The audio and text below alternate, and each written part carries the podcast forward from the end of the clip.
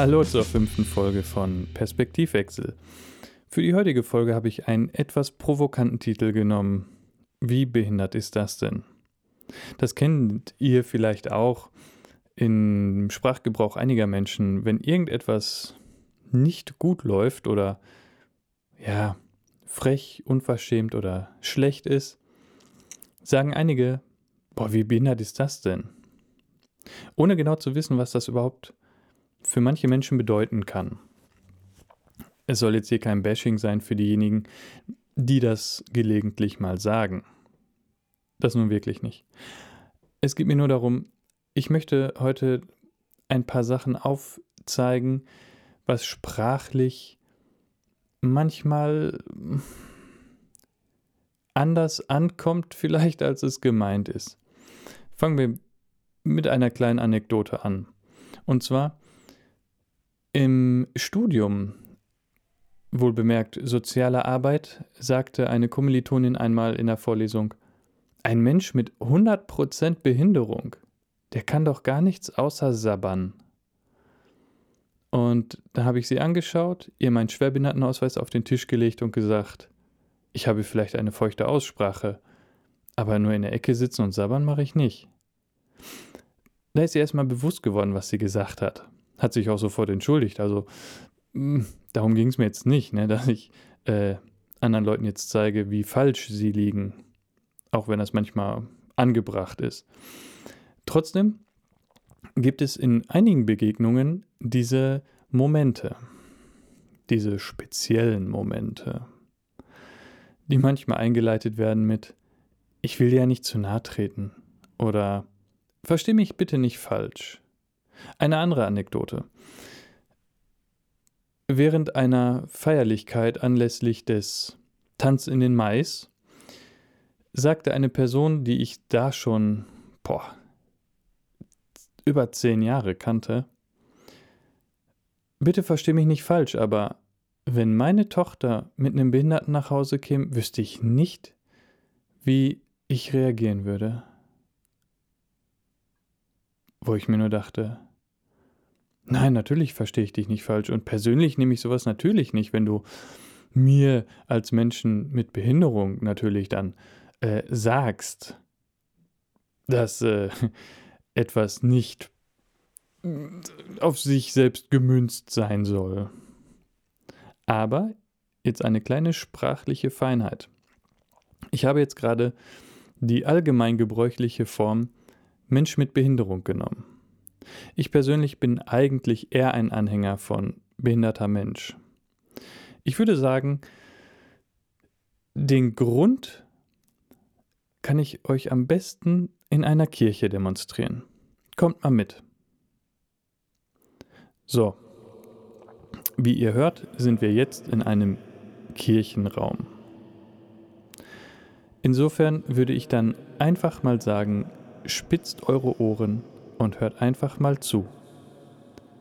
Mensch mit Behinderung.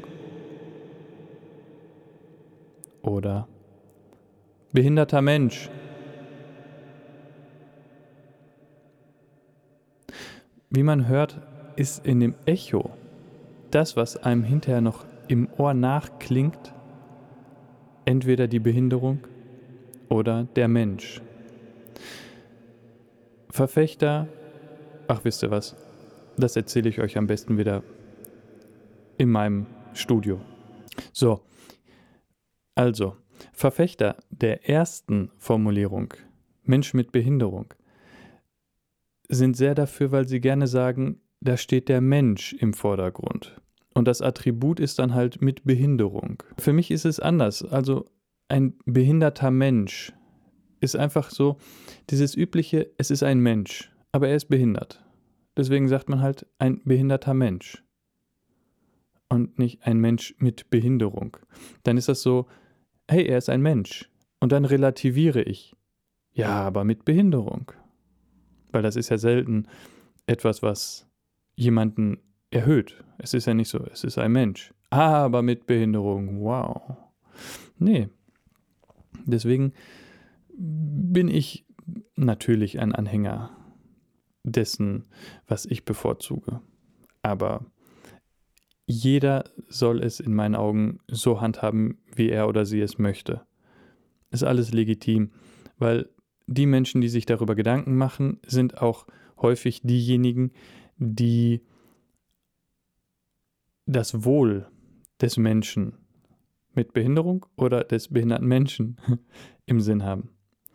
Es gibt aber auch Menschen, die sich darüber keine Gedanken machen und denen das Wohl der oder desjenigen genauso wichtig ist oder noch wichtiger.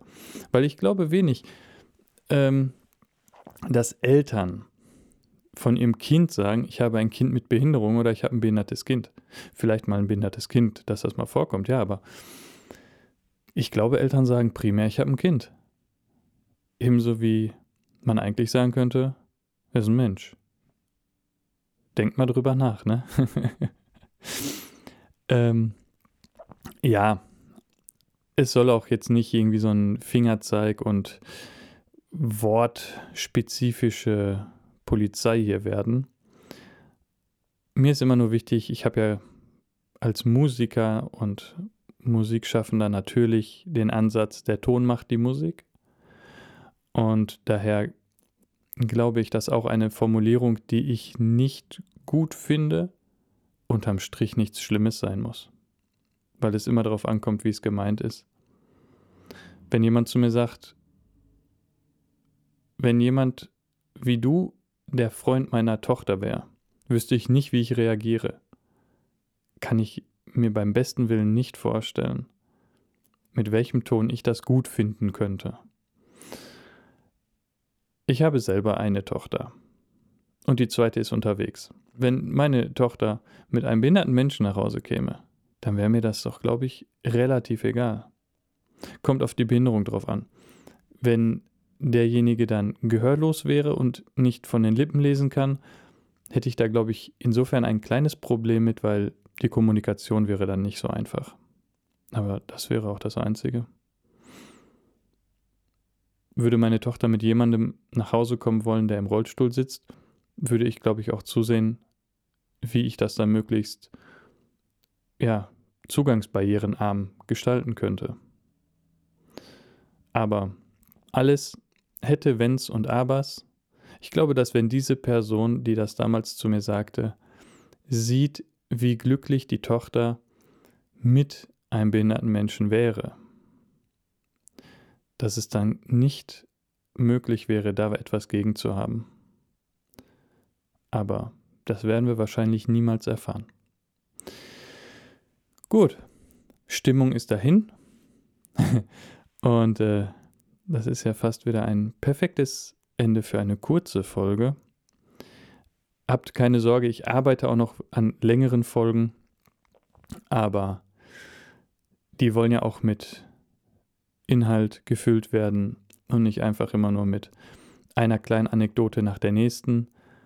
Aber ich möchte euch auch nochmal aufrufen, schickt mir doch bitte an info@danielgraumann.de eine E-Mail mit Themen, die euch interessieren, wo ihr euch fragt, was ist möglich.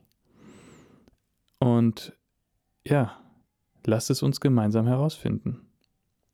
Ich wünsche euch erstmal ein schönes Wochenende und würde einfach sagen, bis zum nächsten Mal.